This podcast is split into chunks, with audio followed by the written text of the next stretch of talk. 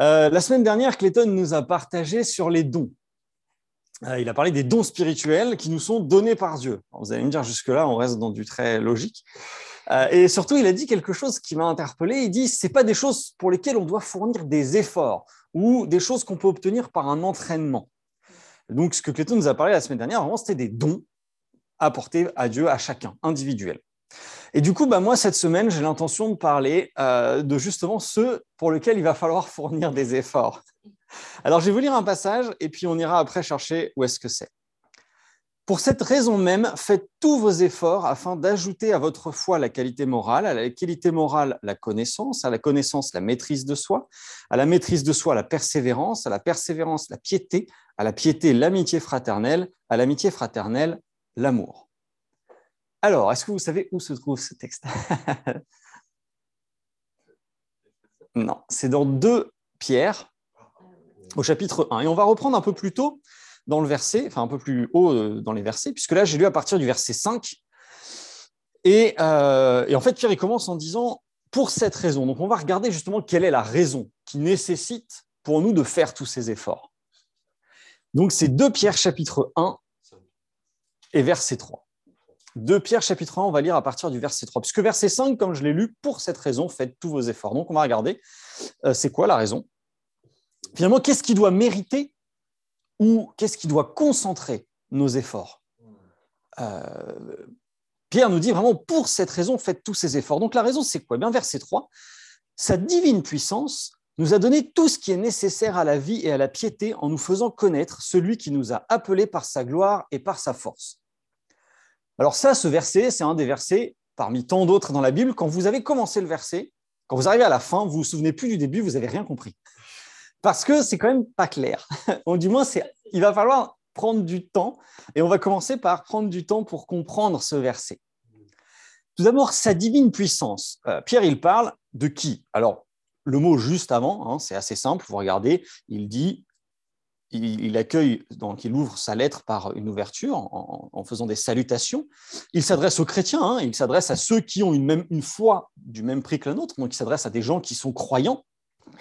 Et il dit par la connaissance de Jésus. Donc voilà, la divine puissance, c'est la divine puissance de Jésus. Donc ça, simplifie un petit peu déjà le, le verset. Donc la divine puissance de Jésus nous a donné tout ce qui est nécessaire à la vie et à la piété. Alors, euh, lorsqu'il est écrit à la vie, c'est pas la vie comme on l'entend, le fait de vivre. Hein. parce que ça, c'est en aucun cas la divine puissance de Jésus, c'est Dieu, le Père, qui donne un souffle de vie à tous les hommes. Et donc, ça n'aurait pas de sens si Paul s'adressait uniquement aux chrétiens en parlant de la vie de tous les jours. Donc, la vie dont il est question, et c'est assez logique finalement, la divine puissance de Jésus nous donne accès à la vie, une vie un peu différente. Alors, je vous rappelle, j'avais partagé là-dessus euh, dans un message, la vie dont il est question, c'est traduit littéralement par la plénitude absolue de vie. C'est-à-dire la vie réelle et véritable, vouée à Dieu, pour ceux qui mettent leur foi en Christ. Autrement dit, la vie éternelle. C'est d'ailleurs une des traductions du mot vie dans ce, contexte. C'est la vie qui se prolonge pour l'éternité. Donc effectivement, ça fait un peu plus de sens. Déjà, la divine puissance de Christ nous a donné tout ce qui est nécessaire à la vie éternelle et à la piété. La piété, qu'est-ce que c'est? Alors, il y a deux définitions que j'ai trouvées. La première, c'est la définition du dictionnaire moderne, que je n'aime pas du tout. je vais vous la lire. La définition moderne de piété, c'est attachement fervent aux devoirs et aux pratiques de la religion. Mais ça n'a pas toujours été la définition française du dictionnaire français. Dans, au XVIIe siècle, le dictionnaire français officiel disait que la piété, c'est la vertu morale qui nous fait avoir de l'affection et du respect envers Dieu et envers les choses saintes. Donc on est quand même sur quelque chose de très particulier. Et finalement, qu'est-ce que donc la divine puissance de Christ nous a donné? Tout ce qui est nécessaire à la vie, donc la vie éternelle, et à la piété. Qu'est-ce que Jésus nous a donné pour ces deux choses-là? Ben, Il a donné sa vie. Jésus, il est mort et il est ressuscité. Et finalement, ce que Pierre décrit là, en, résumant un petit peu, c'est le pardon des péchés. Qu'est-ce que Christ nous a donné par sa puissance qui nous fait avoir la vie éternelle et qui nous fait avoir du respect, de l'affection envers Dieu? Le fait de comprendre que Christ est mort pour mes péchés, que par sa mort et sa résurrection, je suis pardonné et j'ai accès à la vie éternelle. Et donc, si on reprend ce verset, donc dans toujours 2 Pierre, chapitre 1, verset 3, sa divine puissance nous a donné tout ce qui est nécessaire à la vie et à la piété. Comment En nous faisant connaître celui qui nous a appelés. Donc, celui qui nous a appelés, c'est Dieu. Et nous a appelés comment? Par sa gloire et sa force. Alors, le mot force, ce n'est pas du tout ce qui est écrit dans le, dans le texte d'origine, en aucun cas. Et d'ailleurs, c'est assez logique puisque la force, ça implique une notion de contrainte, une notion d'obligation. Or, un appel, ce n'est pas une contrainte. c'est un appel. Quand on vous appelle sur votre téléphone, vous avez le choix de décrocher ou non. Vous n'êtes pas obligé. Donc, là, l'appel de Dieu, il est comment Dieu nous a appelés Par sa gloire? Quelle est la plus grande manifestation de la gloire de Dieu? C'est lorsqu'il a ressuscité Jésus. Et ce n'est pas, donc, comme je disais, force, le mot qui est normalement écrit dans le texte, c'est vertu. La vertu, c'est l'excellence morale. L'excellence morale dans la justice, dans la bonté, dans la pureté, dans l'amour. Et on comprend bien mieux l'ensemble de ce verset lorsqu'on comprend que ben, Dieu nous a appelés en nous montrant sa gloire par la résurrection de Jésus et l'excellence morale, la pureté, la bonté dont il fait preuve envers nous, parce que nous n'avions pas mérité ce sacrifice. Donc voilà ce que Pierre il dit, et finalement voilà quelle est la raison de faire tous les efforts dont on a parlé tout à l'heure et qu'on reprendra un peu après. La raison, c'est que ben, Jésus est mort à la croix pour mes péchés. Par sa mort et sa résurrection, je suis pardonné et j'ai accès à la vie éternelle si je crois, si j'accepte de, de, croire dans, dans cette mort et dans cette résurrection et dans le fait que c'est un don gratuit. Je n'ai rien mérité. Et c'est pour ça qu'on voit à travers ça la gloire de Dieu et son excellence morale. Il est juste au point de nous donner une solution pour nous débarrasser du péché, là où on n'aurait pas pu par nos propres efforts. Alors, qu'est-ce que cette gloire et cette force font? Pierre continue, il dit, la gloire et la, et la vertu de Dieu nous assurent les plus grandes et les plus précieuses promesses. Alors là, c'est pareil, il y a plein d'endroits, Paul particulièrement aime bien dire ça, qu'il y a des promesses. Et je ne sais pas pour vous, mais moi, souvent, je me dis, bah, c'est quoi en fait? Parce que bon, on sait que Dieu nous dit, euh, qu'il va nous protéger, qu'il va veiller sur nous, qu'il nous garde, qu'il nous aime. Mais bon, parfois on est un peu en, difficulté, je trouve, avec ce terme de promesse. Alors j'ai relevé quatre versets qui, à mon sens, ah, c'est vraiment là mon sens à moi, euh, rapportent les deux plus belles promesses de Dieu. Un verset, tout d'abord, je vais vous les lire simplement, euh, vous savez la peine de les chercher. Dans Ésaïe 56, verset 5, Dieu dit, je leur donnerai dans mon temple et à l'intérieur de mes murailles une place et un nom qui vaudront mieux pour eux que les fils et les filles. En effet, je leur donnerai un nom éternel qui ne disparaîtra jamais. Un autre verset, Jean 1, 12. Mais tous ceux qui l'ont accepté, à ceux qui croient en son nom, elle a donné le droit de devenir enfants de Dieu. Jean parle de la parole, il parle de Jésus. En Romains 8, verset 15, vous n'avez pas reçu un esprit d'esclavage pour être encore dans la crainte, mais vous avez reçu un esprit d'adoption par lequel nous crions Père, Père. Et dans Galates 3, 26, vous êtes tous fils de Dieu par la foi en Jésus-Christ. Il y a beaucoup de promesses dans la Bible, et je trouve que là, on a résumé les deux plus belles promesses de Dieu envers nous. Le fait que nous allons avoir un nom inscrit qui sera éternel. Ça veut dire, le, finalement, c'est notre nom sera inscrit dans le livre de vie. Et l'autre, c'est que nous sommes devenus fils de Dieu, adopté par Dieu par la foi en Jésus-Christ. Et, Pierre le précise bien, il dit, ainsi, grâce à ces promesses, vous pouvez fuir la corruption et devenir participant de la nature divine. Dieu nous fait la promesse de nous adopter comme ses enfants. Adopter, c'est quelque chose de puissant. on, gagne un nom quand on est adopté on, prend le nom de la famille qui nous adopte. C'est-à-dire qu'on devient euh, héritier à part égale avec les autres enfants quand on est adopté. Il ne s'agit pas simplement de dire on, a un enfant qui vit chez nous. Non, on a adopté. Ça devient un enfant qui prend part à l'héritage. Et l'héritage, comme on l'a lu dans ses promesses, c'est d'avoir son nom écrit dans le livre de vie. Un nom qui dure pour l'éternité, ça veut dire être éternellement dans la présence de Dieu. Alors, voilà pourquoi il faut faire tous ces efforts. C'est pour cette raison. Parce que ben, je prends conscience que Dieu m'a pardonné mes péchés, été voué à la destruction et je suis racheté gratuitement par son amour, par son sacrifice. Voilà pourquoi je dois faire des efforts. Et donc, comme euh, Clayton nous a partagé ça la semaine dernière, euh, il y a des dons que Dieu nous donne, qui sont donnés par Dieu, hein, c'est des dons, on reste assez euh, basique là, et il y a des choses pour lesquelles il faut faire des efforts. Et là, on va justement revoir qu'est-ce qu'il faut faire comme effort. Donc, pour cette raison, faites tous vos efforts afin d'ajouter à votre foi. Alors, déjà, on part d'un point assez commun, c'est-à-dire qu'il faut déjà croire. Hein. et finalement, ce qu'on va voir aujourd'hui, enfin ce que je vais voir là tout de suite, c'est la différence qu'il va y avoir entre le croyant et le disciple. On peut être croyant. Les points communs déjà. Les points communs entre le croyant et le disciple, c'est facile. Ce sont deux personnes qui vont croire en Dieu, qui vont lire la Bible, qui vont prier, qui vont peut-être avoir une vie d'église, qui vont faire de bonnes œuvres. Mais la différence entre les deux, elle est laquelle? Alors il y aura ces efforts dont on va parler, mais il y a autre chose. Le disciple, il a expérimenté dans sa vie Dieu. Ce n'est pas simplement quelque chose qu'on lui a enseigné, ce n'est pas simplement quelque chose qu'il a appris, ce n'est pas simplement quelque chose qui a trait à une religion, c'est quelque chose qui a trait à une relation. Il a expérimenté Dieu. Et on voit des exemples dans la Bible, dans l'Ancien et dans le Nouveau Testament, d'hommes qui ont changé.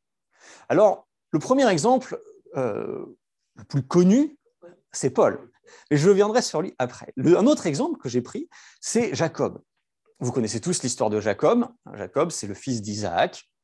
Il a un frère jumeau, Ésaü. Donc ses parents, Isaac et Rebecca, ils ont deux problèmes, on va dire. Le premier problème, c'est qu'ils euh, font du favoritisme. Euh, Jacob, c'est le préféré de sa mère et Ésaü, c'est le préféré de son père. Bon, c'est pas très très grave. En l'occurrence, dans leur famille, ça a causé quelques soucis, mais c'est pas le chose le plus grave. Par contre, ils ont un autre problème beaucoup plus embêtant, c'est qu'ils parlent pas.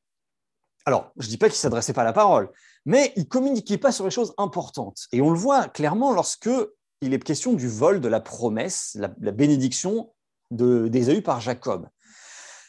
Isaac dit à son fils Ésaü, je vieillis, je ne connais pas le jour de ma mort, va chasser un, un animal, fais-moi un plat, et je te bénirai avant de mourir. Jacob, il veut passer la promesse qu'il a reçue d'Abraham, son père, la promesse de multitude, la promesse de descendance, la promesse de prendre possession du pays de Canaan à travers ses descendants, à son fils aîné, Ésaü. Sauf que sa femme, Rebecca, elle sait que ce n'est pas Ésaü qui doit recevoir la promesse, c'est Jacob. Et elle le sait depuis très longtemps, puisque pendant qu'elle était enceinte, elle s'interroge sur sa grossesse, elle pose une question à Dieu, et entre autres, Dieu lui dit, c'est Jacob qui aura, c'est le plus jeune qui aura la promesse. Donc si Isaac il demande à son fils aîné de venir, c'est qu'il ne sait pas, ou alors il ne veut pas. Mais en tout cas, il y a un problème de communication là. Et ce qui va se passer, ben, c'est que Rebecca avec Jacob, ils vont fomenter un plan pour que Jacob récupère la promesse. Alors on dit toujours qu'il vole la promesse. Pas tout à fait vrai, puisque Dieu avait déjà prévu de lui donner. Le problème, c'est qu'ils ont fait ça à leur sauce. Et en général, quand on essaie d'accomplir les plans de Dieu à notre façon, ça, se passe mal. Ça ne le fait pas. Euh, et en l'occurrence, Esaü veut tuer son frère. Bon, et Jacob, il va partir de chez ses parents pour aller chez son oncle. Il y a une petite chose intéressante. Quand il part de chez ses parents, il connaît Dieu. Parce qu'il fait un songe, il voit une échelle, il voit tout un tas de choses, et il dit, ah, Dieu habite ici. Jacob, il n'a pas compris que Dieu, il n'est pas ici, à l'endroit où il a fait ce songe. Il fait un hôtel, il dit, voilà, c'est là que Dieu habite, et il s'en va. Mais non, il n'a pas compris que Dieu, il est en lui, qu'il est toujours avec nous, qu'il est à nos côtés. Pourtant, Jacob, il a été élevé, et il est dit, dans les tentes. Il dit que c'était un homme tranquille qui vivait sous les tentes. Jusqu'à ses 15 ans, sous les tentes, il y avait qui? Il y avait Abraham. Abraham est mort quand Jacob avait 15 ans. Donc les plus jeunes années de sa vie, il les a passées avec quelqu'un qui a reçu la promesse directement et qui a vu des miracles. Abraham, il a quand même assisté à la destruction de Sodome et Gomorre. C'est pas quelque chose de discret. Voilà, il a vu des miracles il a pu lui partager ces choses-là. Et il est dit que Jacob, il a grandi sous les tentes. Donc il a grandi avec les personnes les plus âgées de la famille, de la tribu, des personnes qui ont une connaissance de Dieu, une relation avec Dieu. Mais il n'a pas compris. Il voyait peut-être ça comme une religion. Et lorsqu'il part il fait ce songe, il dit Ah, c'est là que Dieu habite.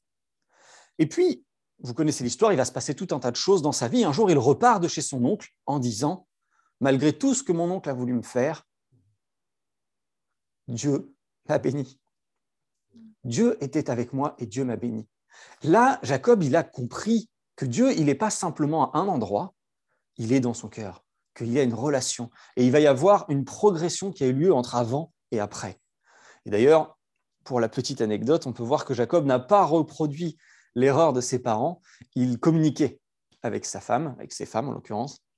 C'est d'ailleurs la première fois dans la Bible qu'il y a un dialogue entre un homme et une femme dans un couple, puisque lorsqu'il va partir, il dit à ses femmes, voilà ce que votre, je vois que votre père a changé, je vois qu'il euh, me veut du mal, mais Dieu m'a dit ça. Et il attend la réponse de ces femmes qui disent, effectivement, les choses sont comme ça, fais ce que Dieu te dit. Il y a un vrai échange entre eux. Mais donc voilà, on a un homme qui a changé entre avant, où il avait une connaissance de Dieu, peut-être une certaine foi, mais il n'avait pas de relation avec Dieu, et après, où il a vraiment acquis une relation avec Dieu. Et bien sûr, on va revenir à l'exemple de Paul, qui est l'exemple, je dirais, parfait. Paul, il était intimement convaincu que Dieu existait. Il était intimement convaincu de l'importance de respecter les règles de Dieu. Il était profondément convaincu de la majesté de la puissance de Dieu. Mais il n'avait pas encore expérimenté Dieu. Il n'avait pas rencontré qui était Dieu, il n'avait pas eu une relation avec Dieu. Il s'agissait d'une foi, il s'agissait d'une croyance, il s'agissait d'accomplir des rites, mais pas d'avoir une relation avec Dieu. Voilà la différence entre celui qui croit et celui qui sert, d'une certaine façon. Il y a un échange. Être chrétien, on peut rester cantonné à ce que je disais, on lit sa Bible, on prie, on va à l'église, on a une, vie bien, mais on n'a pas de relation avec Dieu. Dieu il nous demande d'avoir une relation avec lui. Et pour cela, eh ben, il va y avoir un certain nombre d'efforts à fournir, et c'est ce qu'on disait tout à l'heure. Donc, 2 Pierre chapitre 1 verset 5, faites tous vos efforts afin d'ajouter à votre foi la qualité morale. Alors, une dernière précision avant de détailler, ce n'est pas une liste escalier, c'est-à-dire qu'il ne faut pas d'abord faire la qualité morale, puis la connaissance, puis parce qu'il y a un mot qui n'est pas traduit, qui correspondrait entre guillemets à la virgule qui est mise dans le texte. Entre chaque suite, il y a un mot qui pourrait être traduit par mais aussi ou alors par et. En gros, ce serait à votre foi ajouter la qualité morale, mais aussi à la qualité morale la connaissance, mais aussi à la connaissance la maîtrise. Ce n'est pas très joli, donc c'est pour ça qu'on l'a pas mis. Mais ça veut dire que c'est tout en même temps. Les efforts, il faut qu'ils soient concentrés sur tout en même temps, pas que sur un à la fois. Alors, qu'est-ce que c'est? La qualité morale, bah, c'est simple, c'est la vertu. C'est le même mot dont il est question un tout petit peu plus haut, où Dieu nous dit, où il est dit que Dieu nous a appelés par sa gloire et sa vertu. Alors, on voit très facilement pourquoi il va falloir mettre des efforts pour avoir une qualité morale à la hauteur de Dieu, une excellence morale. La vertu, c'est ça, c'est l'excellence morale dans, sa justice, dans sa droiture, dans son intégrité, dans sa bonté. Bah, il va falloir fournir des efforts. Ça, c'est sûr. On peut avoir une part de bonté, on peut avoir une part de justice, de droiture, d'intégrité, mais ça suffira pas. On peut avoir une part de patience, mais comme on dit, des fois, ma patience a atteint ses limites. Donc, il va falloir travailler, faire des efforts pour développer ça. À la qualité morale, il faut ajouter la connaissance. Alors, la connaissance, c'est purement et simplement le savoir. La connaissance, en l'occurrence, de Dieu, puisqu'on parle de Dieu, on est quand même dans la Bible. C'est euh, la connaissance, bah, le seul moyen de l'avoir, c'est de lire la Bible. Donc c'est pareil, comme je le disais tout à l'heure, c'est pas forcément facile. Hein, le verset qu'on a lu en, premier, euh, de premier abord, euh, on ne comprend pas trop ce qu'il veut dire. Donc il faut prendre du temps pour réfléchir, pour interpréter, pour lire ce qui est écrit, pour comprendre. Donc ça nécessite des efforts. Un autre effort nécessaire, c'est à la maîtrise de soi. Je n'ai pas besoin de vous expliquer ce que ça signifie. Certains diront que ce n'est pas ma qualité principale. Euh, et finalement, on le voit de manière assez euh, claire aussi dans l'histoire que j'ai racontée tout à l'heure. Jacob part de chez ses parents, arrive euh, chez son oncle, il voit Rachel et il est marqué qu'il l'embrasse tendrement. On n'est pas trop dans la maîtrise de soi. Il vient de la rencontrer quand même. Hein. Euh, enfin voilà, pour remettre un peu le contexte. Il est dans la réaction au sentiment humain. Là, on est dans le pas du tout la maîtrise de soi, dans l'émotion.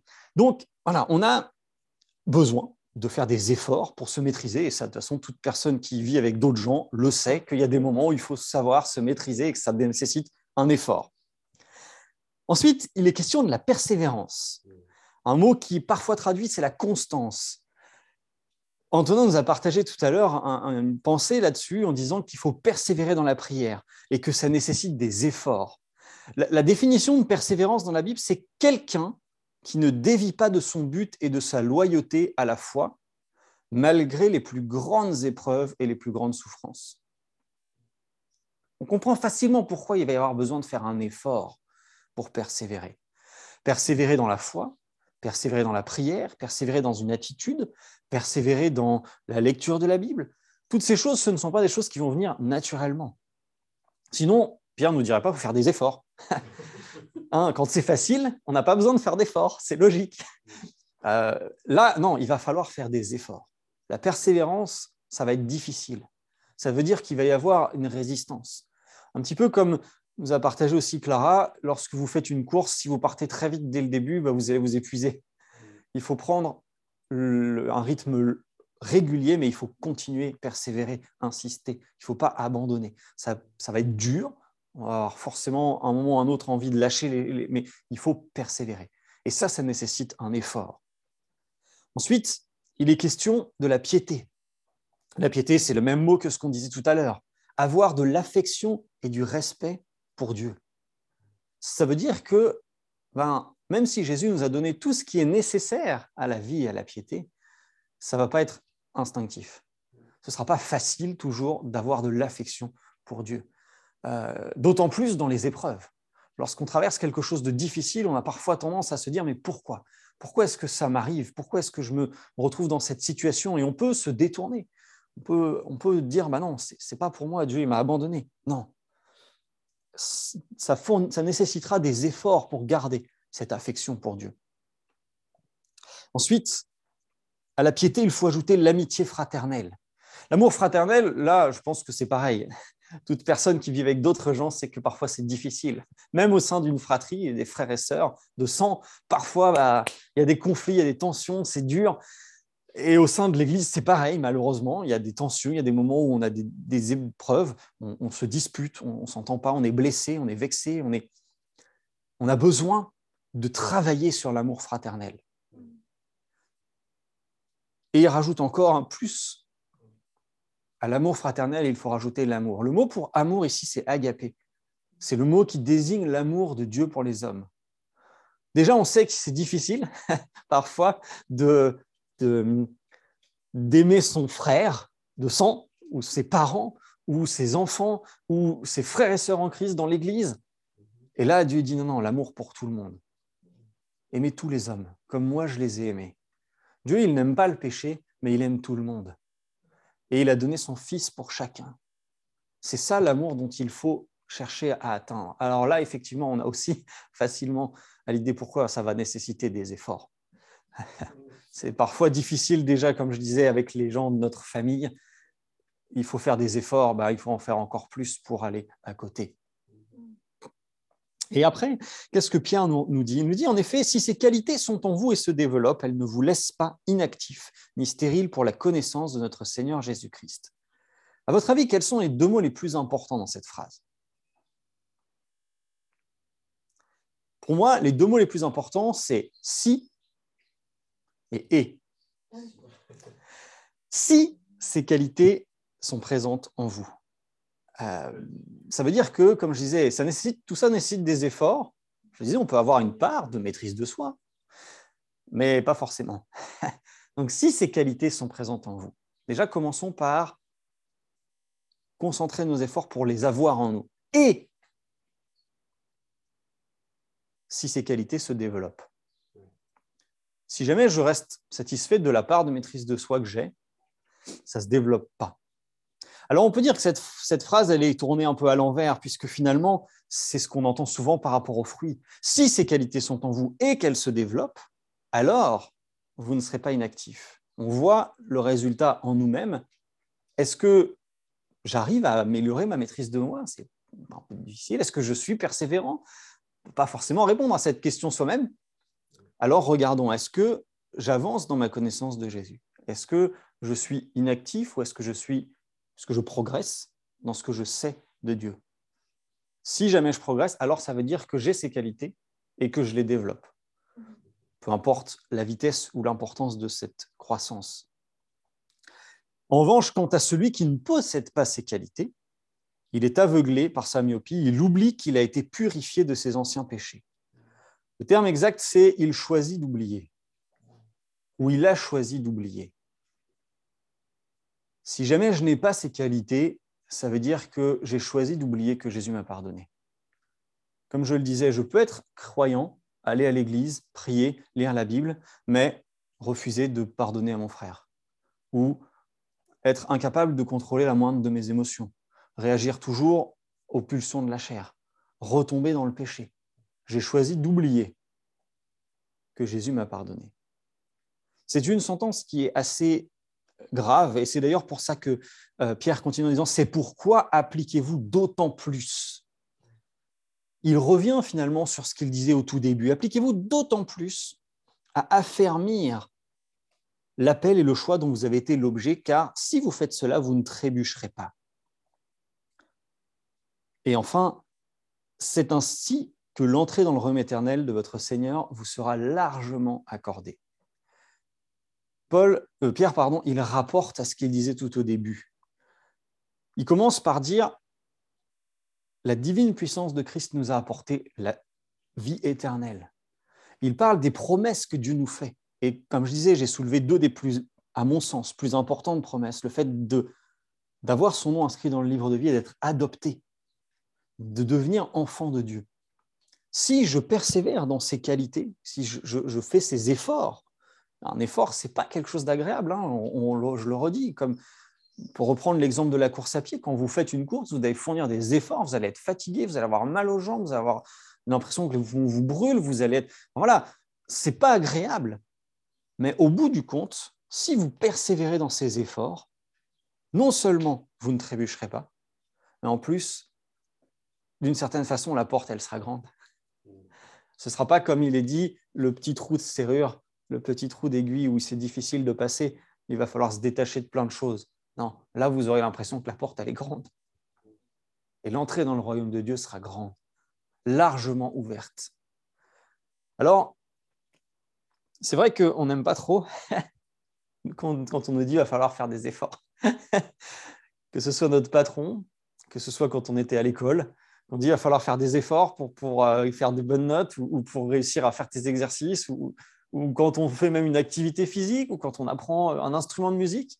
Qu'il va falloir faire des efforts. Ce n'est pas quelque chose qu'on a envie d'entendre. On aime bien quand c'est facile. on aime bien quand tout est, est simple. Et d'ailleurs, je trouve que malheureusement, le monde nous tend trop vers cette simplicité. On vous dit, mais c'est pas besoin, tu n'as pas besoin d'étudier. Tu prends ton téléphone et tu ouvres Wikipédia et tu as toutes les réponses. Tu n'as pas besoin de réfléchir, il y a quelqu'un qui réfléchit pour toi. Tu n'as pas besoin de te fatiguer, on, va faire en sorte que tu, que tu travailles moins et que tu n'aies pas besoin d'avoir même de travailler du tout pour gagner de l'argent. Non, il va falloir fournir des efforts. Alors, bien sûr, ce que j'ai donné, ce sont des choses qui sont tout à fait terrestres, tout à fait euh, mondaines, mais dans notre vie de chrétien, notre vie de croyant, si je ne veux pas rester au stade de croyant, simplement celui qui a, oui, ok, j'ai entendu Dieu, il existe, oui, je, crois que Dieu existe, je lis ma Bible, je prie, et voilà. Si je reste à ce stade-là, j'ai oublié.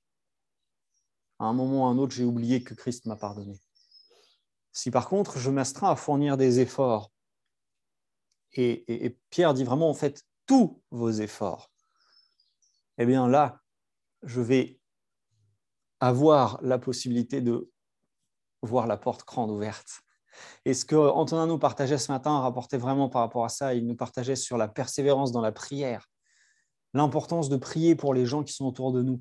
Ce n'est pas quelque chose qui va devenir tout seul comme ça. C'est pas facile de se rappeler toutes les personnes. On n'a pas envie de passer 45 minutes à prier pour tous les gens auxquels on pense parce qu'on n'a pas le temps. Non, on doit faire l'effort, persévérer. Ça nécessite un engagement, ça nécessite un sacrifice. C'est ça, un effort, en fait. Alors voilà, j'espère que ça vous aura parlé et je vous encourage à persévérer et à fournir ces efforts afin de voir cette porte grande ouverte.